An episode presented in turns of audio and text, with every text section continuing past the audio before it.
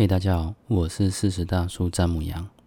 现在是深夜，大叔有一些过往的经验想要跟大家分享一下。不知道多少人曾经有人生跑马灯的经验过呢？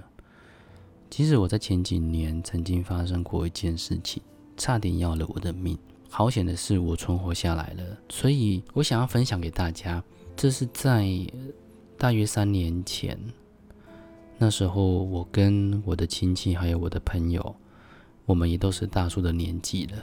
那时候想要来挑战一些人生不一样的体验，所以那个时候我们三个人一起报名了铁人三项的接力赛。那我负责的部分是游泳，因为我本身会游泳嘛，所以那时候在比赛之前，我也就索性的自认为自己嗯身体状况还不错啊，游泳的这些技能都还没有忘记呀。所以那时候也就是爱练不练的，总觉得好像到了那一天应该可以顺利的过关。虽然它是铁人三项接力，不过它还是有时间限制的。好，然后就到了大约是二零一九年的三月，那个时候在台东活水湖举办了铁人三项比赛。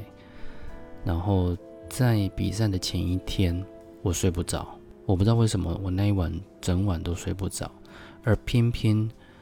铁人三项里面，游泳是第一个比赛项目，所以那一整晚我就没有睡，直到了早上大概四五点的时候，我们就起来，然后去比赛场地集合。在下水之前，其实那时候我已经做足了热身，而那个时候我觉得自己应该呃水性还不错，所以那个时候也就没有用了呃浮力的设备。这应该算是我那一次。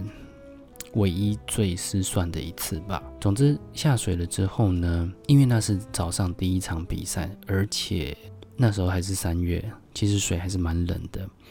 那一下水，其实那时候我就觉得身体已经快要冷到不行，一直在发抖。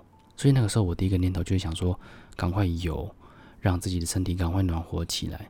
所以那时候也就不顾一切的，就是一下水就马上以自由式，然后就游出去。然后游了几十公尺之后，突然之间，可能是因为太过于紧张，或者是水温太低的关系，我四肢开始抽筋，也就是手跟脚，不管怎么样就开始抽筋。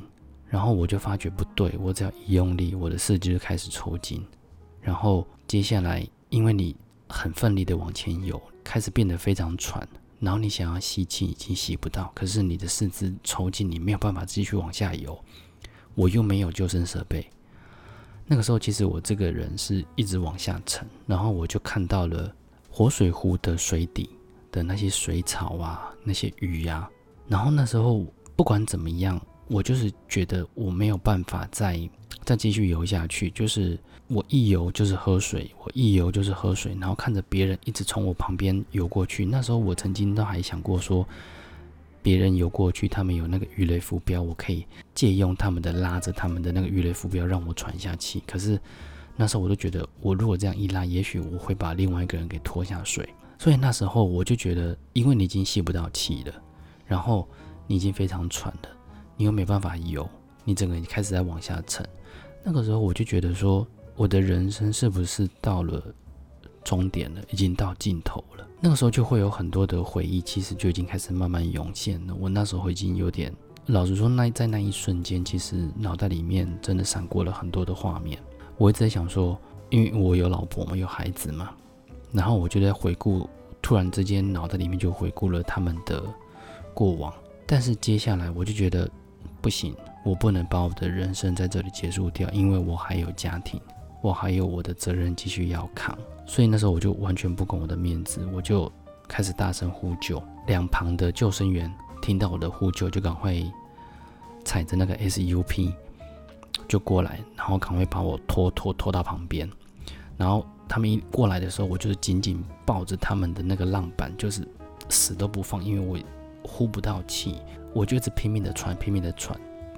然后救生员就赶快把我拉拉拉拉到旁边。那救生员就问我说：“你你想不想要放弃？”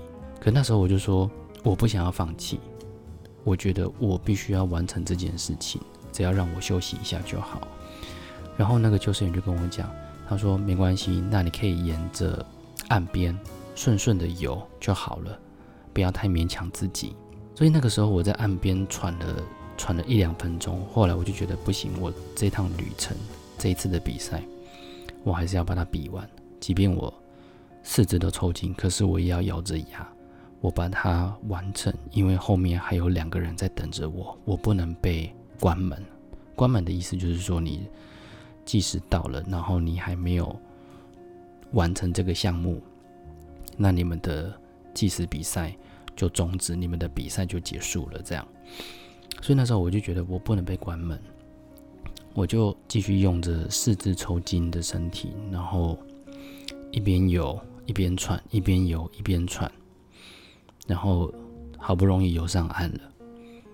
后来游上岸之后，我看了一下我的时间。我还蛮惊讶的，因为我还在时间之内，我还在现实之内，我竟然把它游完了。我做到了，我我认为原本可能会做不完的一件事情。这是铁人三项游泳溺水之后，我后来体悟到了一件事情，也就是说，人真的除了死以外，你其他的什么东西，你好像都没有办法留下了。如果跟死比起来，都不是那么重要了。那我原本的一些坚持，或者是原本我所抗拒，或者是说我所害怕的东西，它又怎么能够影响我呢？从那个时候开始，其实那时候我的心态就原本从比较封闭，后来就觉得比较不会去害怕去尝试，因为我觉得跟死亡比起来，你会害怕哪一个呢？我想大多数人的答案都是比较怕死嘛。那如果你在死之前，你能够去做一些你非常想要完成的事情，你非常希望能够完成的呃工作，或者是说你想要达到的成就，与其这样子比起来，那我之前那些所坚持的，类似像自尊啊，或者是名声啊，或者是说在别人眼中的形象啊，这些比较起来，好像也就不足以挂齿了。所以从那个时候开始，我就变得比较。不会太去在意别人的想法。我从溺水的那一刹那，其实那时候我一直想要求救，一直想要求生。我发现人在某一些困境中的时候，他可以为了求生，他可以什么都不要，他可以不要他的尊严，他可以不要他的面子，这些问题全部都可以被抛开，他只求活下去。从那一次之后，我就变得比较不会去抗拒，也不会去。害怕一些我没有碰过的东西，这是一个我觉得算是在我人生改变中算是蛮大的一个影响点。可能并不是每个人都有这个机会可以看到人生的跑马灯，就是你的过往什么的都在你一瞬间在你的眼前划过去，或是在你眼前发生。所以我还蛮鼓励大家，就是。尽量可以去做一些你不敢做的事情，因为也许你走出的那一步，你会发现，其实你所害怕、你所恐惧的，其实它其实没有那么恐怖，只是你把它想的太恐怖了，而导致你没有勇气走出那一步。我是因为透过这次算是在生死交关的过程中，才让我体会到了这样子的想法。我自己的经验分享给各位，勇敢的踏出你的那一步。也许你所畏惧的那个只是你自己设定的一个障碍而已。你跨出了，它对你来说就不再是足以任何能够威胁你的东西了。好了，我们今天就分享到这边。我是四十岁大叔詹姆杨，我们下部 podcast 再见吧，拜拜。